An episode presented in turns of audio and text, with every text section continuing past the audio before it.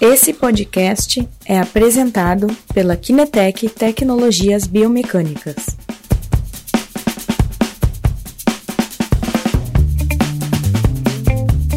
Boa tarde, pessoal.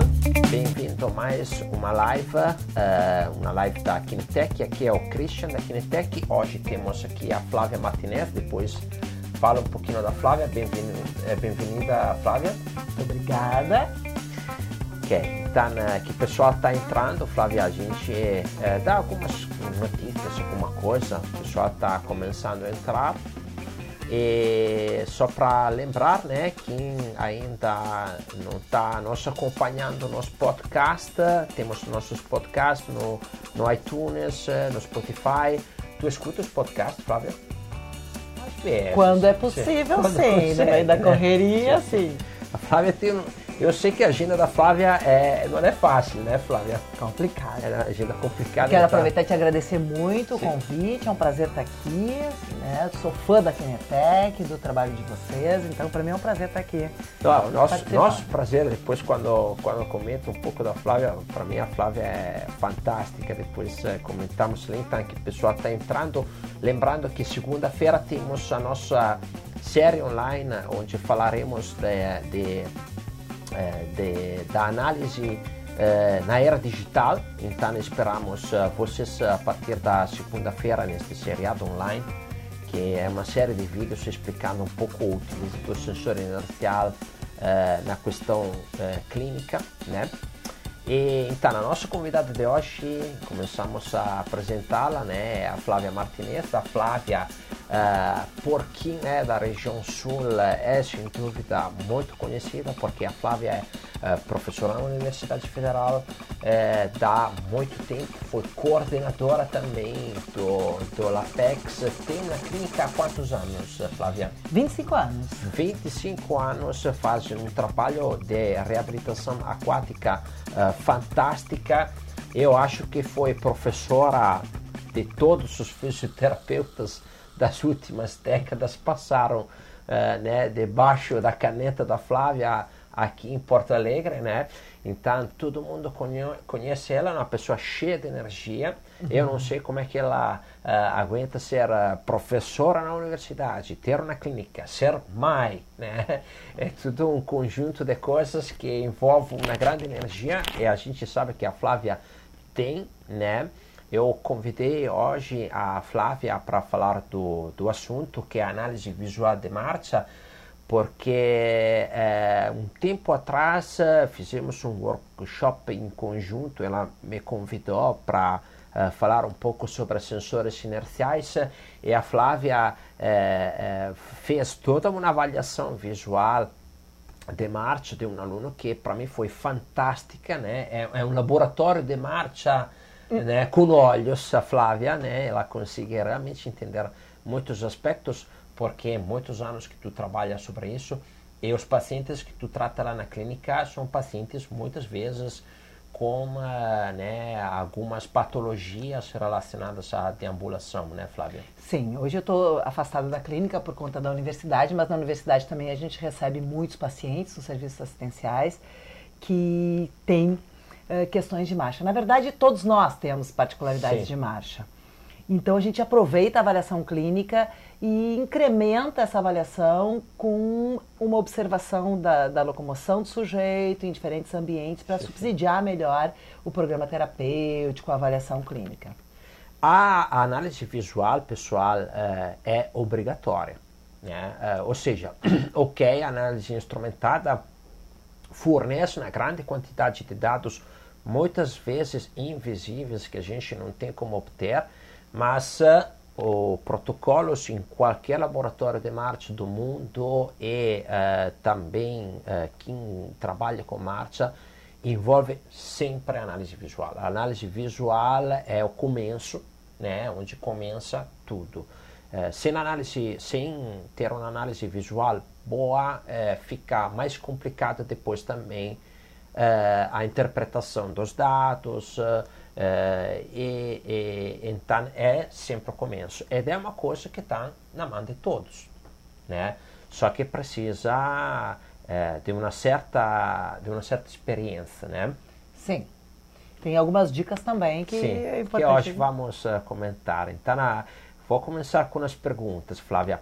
Na tua experiência, quanto é importante saber realizar uma boa análise visual de marcha?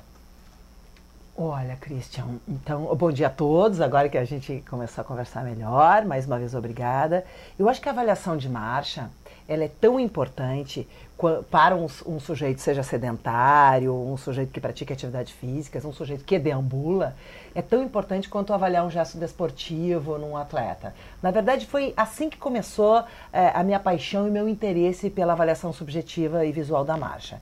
Eu trabalhava num clube, eu trabalhei um tempo no Grêmio Náutico União como fisioterapeuta, e nós tínhamos como prerrogativa avaliar o gesto desportivo do atleta pra, e intervir junto ao preparador físico e ao técnico para ver se, é, se aquele gesto ele se relacionava com a lesão adquirida pelo atleta. Quando isso acontecia, a gente percebia que era muito mais eficiente o resultado do tratamento quando aquele gesto era uh, reorganizado ou corrigido. Comecei a questionar o quão importante seria também fazer uma avaliação da atividade mais comum daquelas pessoas que não são atletas, que é além das atividades de vida diária, se locomover. Certo. Eu iniciei o interesse e a curiosidade pela avaliação de marcha com aqueles pacientes que tinham queixas relacionadas à marcha. Olha, dói quando eu caminho, dói principalmente, eu não consigo caminhar. Então, pacientes que tinham lesão de membro inferior, pacientes com problemas de coluna.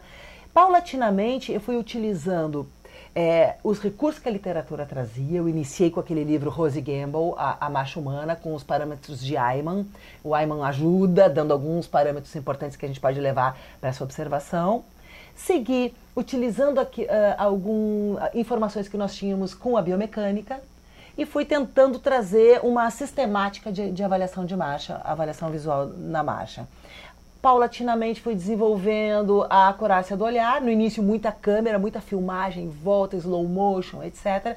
E progressivamente fui tentando utilizar a marcha, a visão mesmo, sem o recurso de volta à câmera e tudo mais, pela demanda de agilidade nas respostas de avaliação. Certo. Otimizando os tempos. Otimizando o tempo, principalmente. Sim. Então, quero te dizer que é importantíssima a avaliação, hoje cada vez mais, também é, relacionando ao uso de calçados e, mais ainda, eu acho que hoje a avaliação visual da marcha, ela se complementa e ela trabalha junto, ela conversa o tempo inteiro com os resultados objetivos, né? Com os resultados da cinemática, da dinamometria, da cinemetria.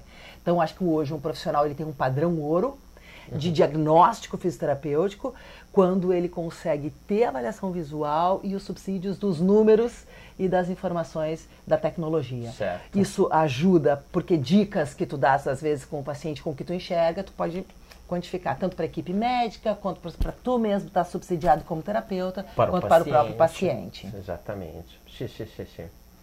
É, eu disse né, que eu fiquei muito fascinado aquela vez que vi aquela tua avaliação lá, porque assim, era uma turma grande de gente e ela conseguia captar coisas bem né, difíceis no olhar por quem está começando. Uh, como se realiza, uh, Flávia, uma boa avaliação visual de marcha? Como é que tu faz? Certo. Então, é importante, Christian, saber que assim, qualquer profissional é capaz de fazer uma boa avaliação de marcha. É, e para que ele faça uma boa avaliação de marcha, a primeira coisa que ele tem que ter é um espaço físico adequado. Uhum. Um espaço físico que dê uma distância razoável. A gente uh, geralmente pensa em 6 metros de comprimento, uns 3 metros de largura, e esse profissional ele vai ficar móvel, ele vai se afastar, ele vai se aproximar, ele vai precisar transitar para ter minimamente dois planos de observação, o plano sagital e o plano frontal. O plano, transforma, o, o, plano transversal é mais complicado, ver de baixo ou ver de cima. Uhum. Mas com as informações do plano sagital e do plano frontal, tu consegues. Então, uma iluminação boa, uma distância e uma mobilidade do, do profissional avaliador é importante. E, e, depois algumas dicas do olhar mesmo, da observação e de registro que a gente vai conversando ao longo aqui das perguntas. Certo. E uh, aqui, né, falamos que detalhes sobre o paciente também, né, do ambiente preci precisa, né, cuidar do ambiente, tu já deu uma dica ali, mas e, o paciente, como é que preparamos ele? Certo. Então, o paciente ele vai estar com roupas confortáveis, de preferência o mínimo de roupa possível, né? Então, ele vai estar seminu, ele vai estar de short, de, de mulher top. Então, ideal é o mínimo de roupa possível, é, descalço, e também com o uso de calçados.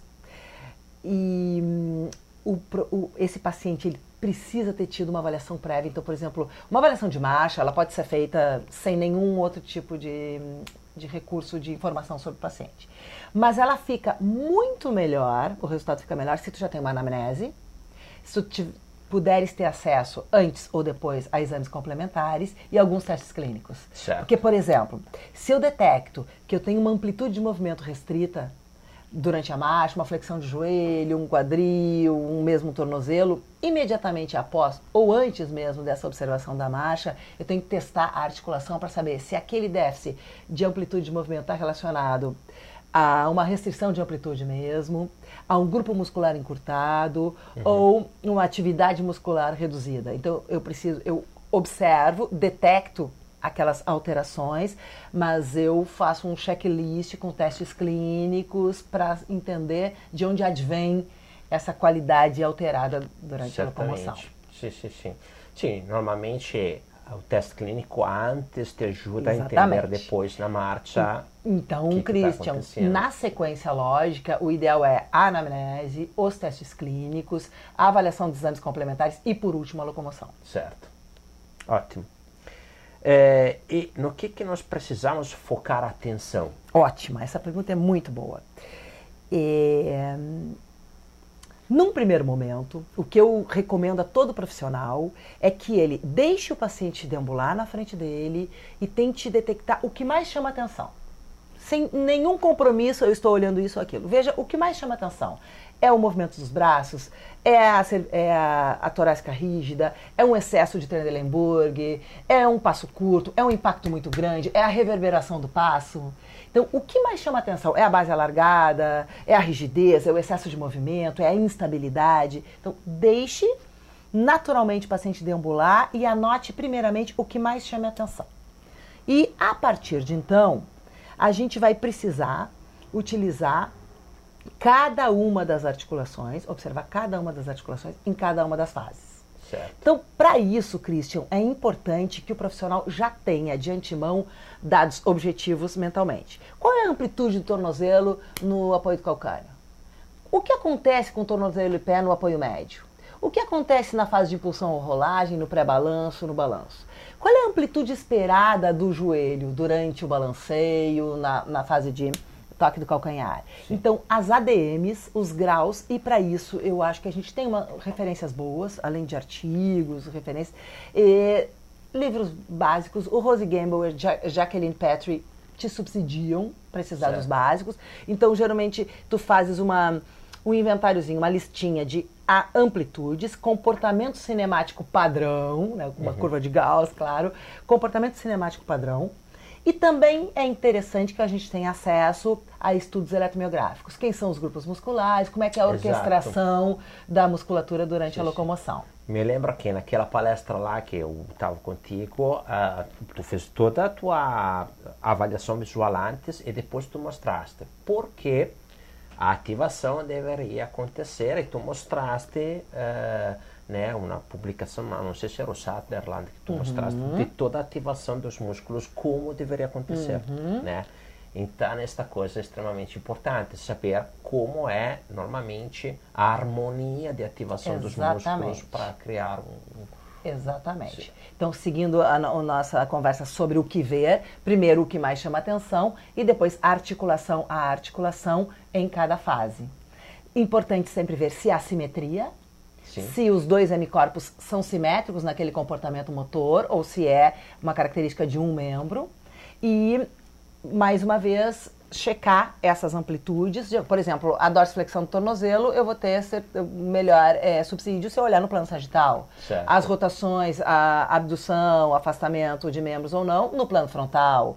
Dissociação de cintura seria no plano transversal, mas a gente consegue, com os outros dois planos, ter certo. subsídios. Então a gente vai anotando é, fase a fase. E, pra, e essa é uma questão interessante, Christian, porque é algo dinâmico. Não é um teste que tu faça, é algo dinâmico. Aqueles passos vão se repetindo. Então, tu vai ter que várias passadas. Então, certo. o que que tu fazes? O paciente tem que deambular de um lado para o outro, vai dizer a ele, caminhe naturalmente, como se ninguém estivesse te olhando. Sim. Interessante ter um familiar, um amigo, etc. Que diga, é assim mesmo que esse paciente caminha? A gente sabe que a marcha é afetada por uma série de questões, dentre sim, elas sim. o uso de calçado, o ambiente, o estado emocional. Então a gente tenta que o paciente caminhe relativamente bastante até que, ele, uhum. que a gente perceba que ele está à vontade. E a partir do momento que ele vai ficando à vontade, a gente vai registrando o que mais chama atenção e os detalhes. Se filmar, Christian, sobretudo quando a gente está começando, eu aconselho filme. Porque aí tu vai voltar para esse vídeo várias vezes e tu vai ter a oportunidade de checar realmente certo. cada uma sim, sim, sim. das questões que chamam a atenção. Então, de novo, dados cinemáticos, advindos da literatura vão ser o nosso grande subsídio. Além disso, o comportamento motor que a literatura também nos ajuda. Sobre esta questão é, da, da, do, da marcha que cada um tem as suas características. Eu me lembro de uma palestra que escutei do Dr. Ingo, que é um ortopedista que trabalha principalmente com crianças com paralisia cerebral, que ele disse assim: a marcha é como uh, a impronta digital. Cada um tem a sua. Exatamente. Tá? Que ok, a, a princípio como a impronta digital, tu olha igual para todos. Na verdade, não cada um tem os seus detalhes ali, né? Exatamente. E está relacionado à personalidade da pessoa, tem todo um envolvimento também psicológico por trás, eh, né? Condicionamento físico, etc, etc. Sabe, Christian, é, o que me trouxe para essa curiosidade também, eu particularmente, quando criança, sempre tive uma marcha, eu ainda tenho, uma marcha estranha. Então eu sofri muito bullying na escola pela forma como eu caminhava. Ah, sim? Então sim, porque eu caminhava com os pés tortos, eu sofri cirurgia de pés tortos congênitos. Então é, é interessante que assim, ó, quando a gente estuda na fisioterapia, a gente aprende marcha anserina, marcha escarvante, marcha hemiparética, marcha espástica, marcha táxica. Então, a gente fica é, bem informado de como uh, avaliar uma marcha patológica. Patológica Mas e quem severa, não né? é patológico severo? E nós todos que temos nossas peculiaridades, a nossa Exato. impressão digital. Como passa batido? Exemplo, por que também isso me angustia até em algumas vezes? Muitos médicos indicam, caminhe, paciente vai fazer caminhadas, caminhe tanto. Então, a Organização Mundial de Saúde, muitas pesquisas mostram o quanto a caminhada é efetiva no auxílio da, uh, terapêutico para várias afecções. Mas será que todas as pessoas podem sair caminhando assim, sem nenhum tipo de avaliação e aconselhamento. Certo. Então, é, escolher, por exemplo, o paciente sabe-se que o paciente ao caminhar, ou o sujeito ao caminhar na esteira, num campo aberto, num corredor, ele vai ter comportamentos motores diferentes. Certo. Então, é, aonde eu vou Uh, como eu vou aconselhar meu paciente? Saia caminhando, caminhe na esteira. Então, essa banalização das caminhadas também é preocupante, porque nem sempre a caminhada está ok para que seja uma prática de atividade física. Às vezes ela requer alguns ajustes, adequações, certo. dicas e correções. Então é fundamental que o profissional ele se aproprie da avaliação de marcha, não só para o seu paciente, é, que vai caminhar depois e tal, mas também porque às vezes é a marcha que está relacionada com a etiologia do problema. Uhum. Ou a marcha é uma queixa. Exemplo, estenose de canal. Estenose de canal de coluna vertebral é um problema que muitas vezes afeta a locomoção. E é a locomoção ou a marcha o aconselhamento médico ou terapêutico. Portanto, avaliar a marcha não quer dizer que eu só vou avaliar a marcha de pessoas que têm afecções ou marchas patológicas. Certo. Eu vou avaliar a marcha como um gesto motor que pode e deve muitas vezes ser corrigido, diagnosticado para evitar recidivas, para servir como uma prática de atividade física saudável ou mesmo para evitar quedas e outras complicações. Sim, sim, porque, enfim, é o gesto motor que tu faz mais, né? Exatamente. Depois estar sentado. Exatamente. Né? Higiene pessoal. Uh, vestir de spears e se locomover, sim, né? Então, realmente é, uhum. é um ponto fundamental e eu estou muito feliz de estar aqui falando sobre isso. Não, não, nós estamos acho... felizes porque tu compartilha um monte de informações sempre, né? Isso eu adoro de ti, que tu não, não limita, tu vai, conta, é, isso é fantástico de ti. Faço uma outra pergunta. Uh, como tu associa a análise visual, tomando o que, que tu já está falando antes, aos testes clínicos?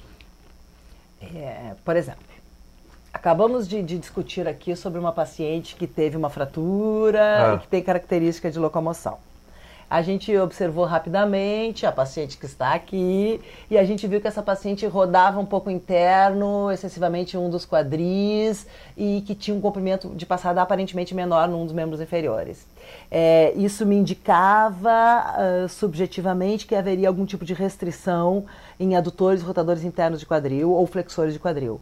Para eu ter noção se é capsular, se é músculo encurtado, músculo contraturado ou musculatura propulsora que está em déficit de ação, força ou potência, eu teria que testar. Eu levaria essa paciente para a maca, faria testes articulares, eu palparia a musculatura, eu veria ADM. Então, muitas vezes eu detecto uma característica e eu retesto o que eu, não, uh, o que eu já testei ou testo o que eu não testei. Por que está acontecendo isso? Então, parte da avaliação é detectar, está acontecendo este, este fenômeno que foge um pouco da simetria ou da normalidade esperada. Por quê? Qual é a causa? É espasmo, é déficit de força, é restrição de amplitude, é, déficit, é alteração de controle motor? Então, os testes clínicos, eles subsidiam.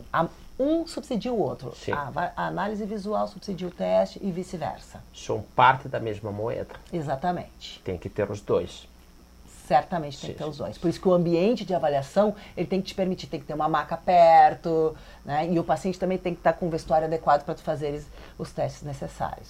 Perfeito. E, uh, que vantagem e que limitações temos no teste visual da marcha, Flávia? Vantagens: é, contextualizar melhor, conhecer melhor e ter mais subsídios para os procedimentos terapêuticos para a prescrição terapêutica. Vantagem: o paciente ganha. Né? Um olhar, uma avaliação e uma intervenção que vai ser definitiva para o resto da vida dele, porque afinal Sim. se locomover é fundamental. E por outro lado, Christian, é claro que há limitações. O olho humano, ele é, é subjetivo, né? O olho, a mente, a forma como tu processa as informações visuais e tal. E tal. Portanto, o padrão ouro é usar essa sensibilidade, essa uh, capacidade do olho, da mente humana, do profissional, aos dados objetivos. Certo. Então, eu enxergo que a avaliação padrão ouro, ela alia a tecnologia à subjetividade sim. do avaliador. É, hoje em dia, já padronizado isso. Qualquer laboratório que tu vai, especializado em marcha, usa os dois. Tem a parte visual, mas tem a parte numérica, e é a discussão dos dois que depois traz uma visão mais global do, do que, que efetivamente está acontecendo para tomar depois a decisão. Né? Sim. É, padrões alterados, causas ou compensações. Como podemos entendê-los na análise ah, visual? Essa pergunta é fantástica.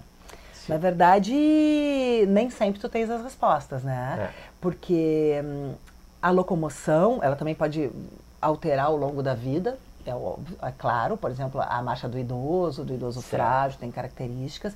Então, muitas vezes a forma com a, com a qual a pessoa caminha é que provoca o problema. Exemplo, hum, um, um, sujeito que não faça uma fase de apoio, não faça uma semiflexão de joelho e uma dorse de tornozelo excêntrica na fase de apoio, hiperestenia. E, e é, é, muito comum esse tipo de paciente é, apresentar afecções de joelho, condromalácia principalmente. Né? Então, esse sujeito ele vai acabar compensando no quadril, vai aumentar o Trendelenburg e talvez quem pague o preço seja o joelho, ou os quadris, ou a lombar. Então, há casos que a gente consegue identificar provavelmente esta forma de caminhar levou a esse problema. Sim. Em contrapartida, há sequelas e há lesões que deixam com, uh, comprometimentos de marcha. Sim. Então, o que eu posso te responder sobre isso é: é bastante difícil saber quem é o ovo e quem é a galinha, mas muitas vezes a própria história, a história clínica do paciente nos traz isso, nos, nos subsidia. Sim. Mas eu acho que talvez essa pergunta seja uma que o próprio terapeuta se, uh, utilize para si próprio várias vezes e não tenha a resposta. É. Mas muitas vezes a história clínica nos deixa uma boa ideia. E uh, qual tipo de paciente se beneficia mais da análise visual? Tu faria para todos, né? Todos. Né? sim, sim. Faria para todos. Também o lesionato de ombro? Todos. Todos. Sabe que a formação em osteopatia eh, me reafirmou que não, tem, não existe como um terapeuta fazer um bom trabalho se ele segmentar o paciente. Certo. É sempre um todo. É uma cervical, é uma ATM, é um hálux rígido que repercute, é um todo, é um fantástico complexo de integração de articulações e movimentos. E é isso que eu acho que traz uh, o fascínio, a, a, dor e a delícia do profissional lidar com o corpo inteiro. É, não há, na minha opinião, problema físico que possa ser visto isoladamente em todos os contextos. O ser humano ele é um complexo de articulações, de sinapses, de movimentos e por isso ele deve ser sempre visto como um todo. E se ele caminha, ele deve ser avaliado, sim. minimamente para dizer, ok, siga caminhando dessa forma. Eu tenho vários clientes que entram em contato conosco para avaliar corrida, tá? Ok. Uh, claro que o gesto corrida, quer uma água, Flávio? A água sabe que eu adoro água, né? Não Sim. só tomar como imergir na água. Então, água sempre. e, então, uh, eles entram já com, com, com o assunto corrida. E daí eu muitas vezes falo, tá, eu mostro também na marcha para eles. Mostro que corrida podemos avaliar acima, acima, assado e acima, acima, assados avaliamos marcha. E alguns destes interessados não dá minimamente bola para a parte da marcha. Eu falo sempre, a marcha né, é, tem que ser avaliada. Mesmo se tu está avaliando um corredor, que depois, claro, tu vai avaliar a corrida da pessoa. Mas a marcha pode te chamar alguns detalhes importantes uhum. da tu cuidar depois na corrida. Sim, Ou não, Flávio? Sem dúvida a, a avaliação de corrida, ela, a corrida tem particularidades, certamente, Sim. mas sem dúvida, algumas características da marcha são transferidas para a corrida. Então, aquele estilo de, de, de, de, caminhada muitas vezes se repercute na corrida. Então, sim, as duas têm correlação e é importante avaliar as duas, as, as duas, duas formas de locomoção quando o sujeito sim, sim, corre. Eu, eu, temos perguntas? Temos um comentário aqui dela em Passos. A Flávia arrasa sempre. Ah, ah. é, Auren, querida. Grande Auren. A Ellen estamos convidando para fazer uma live conosco para falar uh, daquele trabalho que estão fazendo, que acho que tu conhece bastante aquele trabalho ali. Mas né? Elren Passos, tu tem que estar tá aqui falando sobre os teus passos acadêmicos. A Elren sim, é um sim. talento, a Elren é uma sim. referência hoje em caminhada nórdica, pesquisa com Parkinson. Sou fã da Elren também. Sim, sim. Te esperamos aqui, Elren. Se pessoal tiver perguntas, também podem ir mandando. Né? Sim. Ok, então uh, temos um tempinho ainda, Dani? Temos cinco minutos. Cinco minutos? Tu quer ver se em cinco minutos encaixamos aqui? Vamos ver essa paciente juntos? Sim, deixa eu ver aqui. Bom, uh, uh, Sandro e Dani conseguem dar um zoom aqui na, na, na, na tela? Sim. Ok, eu trouxe, deixa eu fazer aqui que acho que faço melhor. Eu trouxe aqui para Flávia um caso hum, para ela comentar um pouquinho, tá? Se o, o mouse me ajuda, me ajuda, vamos ver. Ok. Ele é a Dani, né? Então, esta é uma visão uh, frontal hum, da marcha da Dani. Começamos daqui. O tempo é curto, porque normalmente demora um pouquinho para a gente ter uma visão Sem boa, né? dúvida. Né? Sim. Sem dúvida.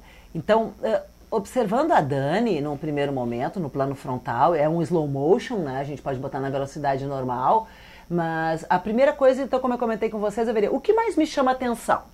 O que mais me chama atenção na Dani não são propriamente os membros inferiores, mas sim a cintura escapular. A cintura, a cintura escapular da, da Dani, evidentemente, ela é rígida, então ela mantém aparentemente uma tensão de trapézio e adutores de escápula. Isso restringe um pouquinho o pêndulo do membro superior e ela acaba aumentando a flexão de cotovelos. Então, é, eu chamaria atenção, o que mais me chama atenção é um pouquinho de discrepância de um membro ao outro e uma cintura escapular rígida que acaba aumentando um pouquinho a flexão de cotovelo e reduzindo o movimento de membros superiores. Por outro lado, a Dani também apresenta uma característica na fase de balanceio da marcha, que é um pouquinho de excesso de rotação externa de joelho. Essa rotação externa de joelho durante a fase de balanceio pode estar relacionada a um aumento da tensão do tensor da face lata, que é um flexor de joelho e que roda externo o joelho.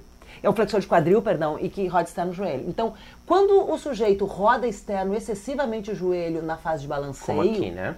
e isso a gente imagina aquele mais ainda o direito, a gente imagina que vai ter um efeito de pivô no joelho na fase de aterrissagem, talvez isso seja estressante para os meniscos, para a patela que fica lateralizada estressando então a articulação patelofemoral, os meniscos e possivelmente também eh, estirando a pata de ganso. Então ela acaba fazendo um valgismo e ela faz um valgismo na fase de apoio. Então eu avaliaria, Dani, se uh, o déficit sinérgico é entre os isquiotibiais, que seria um excesso de bíceps femoral em detrimento de semi tendinoso e semimembranoso, ou se é um excesso de tensor da face lata. Acho que também no quadril esquerdo, no plano frontal, a gente percebe o seguinte: a Dani tem um polígono de sustentação bem pequeno, indicando que ela tem um bom equilíbrio, um bom controle motor. Mas a minha impressão, vamos ver se a gente consegue pegar mais alguns passos, é que ela, ó, em relação ao direito, ela roda, vamos lá, o esquerdo roda interno um pouco, ó, ele roda interno e entra em valgo que, que eu estou com dúvida aqui? De avaliar esse quadril esquerdo, de testar psoas, ilíaco e adutores, ver se ela está com uma boa mobilidade de quadril e se a musculatura pélvico-trochanteriana e glúteo, glúteo máximo e glúteo médio estão a contento. Ela não tem um Trendelenburg enorme, tá? Se ela tivesse um Trendelenburg maior que fisiológico, que é aproximadamente 5 graus, eu me preocuparia ó, com a musculatura abdutora. Vamos ver um pouquinho de novo. Deixa eu ver mais uma sequência à esquerda. Ó, tem. O Trendelenburg à esquerda é maior que a direita. Então, eu pensaria o seguinte: uma boa avaliação do equilíbrio muscular entre psoas, ilíaco, adutores e pélvico-canterianos rotadores externos para tentar melhorar um pouquinho a simetria desses quadris. Uma avaliação também da musculatura da pata de ganso, tensor da face lata e patelo femoral para ver como é que está funcionando esse joelho. Olha lá aquele pé como está rodando muito externo, né? E eu também perceberia hum, uh, como é que está a estabilidade desse joelho. Vamos dar uma olhadinha no plano sagital, se a gente consegue ver mais alguma informação.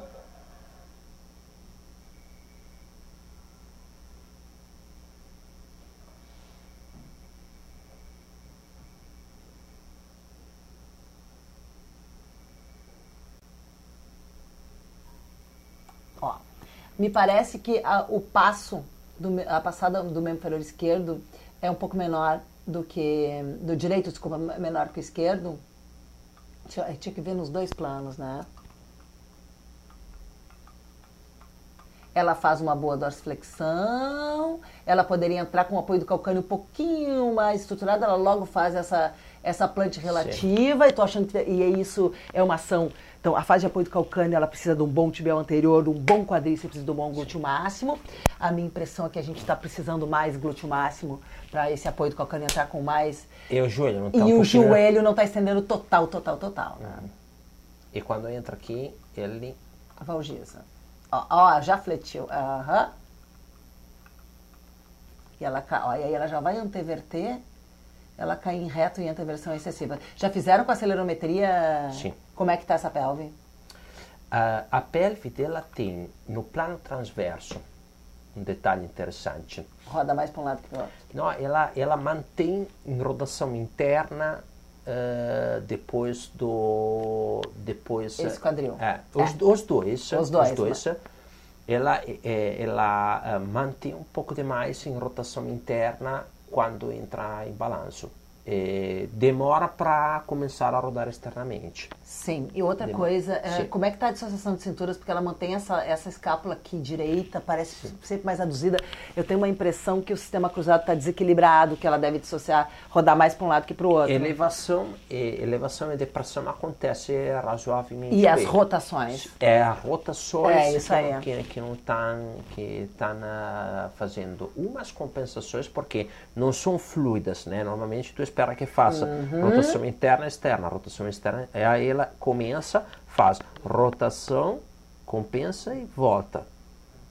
Faz um movimento desse tipo aqui. De pelve. E, e atrasa, e atrasa um pouquinho uh, para passar para a rotação externa, em ambas. É, eu teria a, a necessidade de dar uma avaliada no sistema cruzado Sim. e nessa musculatura. Sim. Aqui ela andou, ela anda normalmente com cadência alta e aqui ela andou uh, com uma cadência normal, mas com um comprimento de passada muito amplo, talvez porque estávamos em externa. Ah, porque ela não costuma caminhar. É, essa é uma questão da avaliação de marcha, né, Sim. gente? Quando o sujeito está sendo avaliado, é possível que ele mude o padrão. Sim. Por isso, como tu as, a conheces, Sim. é muito importante e acompanhar de alguém que a conheça para dizer, não, não é bem assim que ela caminha, porque é, aí polui toda aqui a avaliação. no corredor, quando a gente media aqui, ela andava com uma cadência alta e um comprimento pequeno. Uh, fora ela andou com uma cadência dentro do normal por alto, mas com um comprimento bem aberto. E uma coisa que chama atenção na aceleração dela é principalmente o joelho direito, que não é operado. Ah, olha lá, é. Sim, ela tem um, um pouquinho de aumento aqui. Na flexo. Aqui. É, já devia ter. É... Aqui ela sofre um pouquinho. Esta fase aqui que ela sofre um pouquinho. Ela aumenta o tempo de apoio médio e mantém semifletido o joelho, mas quando ela está na impulsão, Sim. ela ainda está com o joelho fletido. Sim. Quando ela vai impulsionar, é, é, é ó, ó, ó, ela, ela estende bem pouquinho e já volta a fletir. Sim. E aí, patelo femoral Sim. sofre. Isso, a patela femoral, Christian, uhum. é uma das articulações, eh, na minha opinião, hum, que mais necessita avaliação, o tratamento, por exemplo, condromalácia em jovens é super comum Sim. e muitas pessoas tratam, dão alta para o paciente sem avaliar e sem tratar a sua locomoção. Certo. Então, em caso de condromalácia, que é uma articulação bastante suscetível, Sim. eu acredito Sim, que... porque depois fica e tirá-la. Exatamente. Erosou a, é, é complicado. Erosou né? a cartilagem, é difícil Sim. manejar depois e isso sim. pode acontecer precocemente. Chega perto. Botamos isso aqui? Uh, sim. sim, pessoal, acho que a gente estourou um pouquinho de tempo, mas a gente tem duas perguntas aqui para finalizar. Então a Elren perguntou, Flávia, qual a ordem ideal para avaliar? O dinâmico e depois a parte clínica? Ou melhor avaliar ADM e forças para depois avaliar a marcha dinamicamente?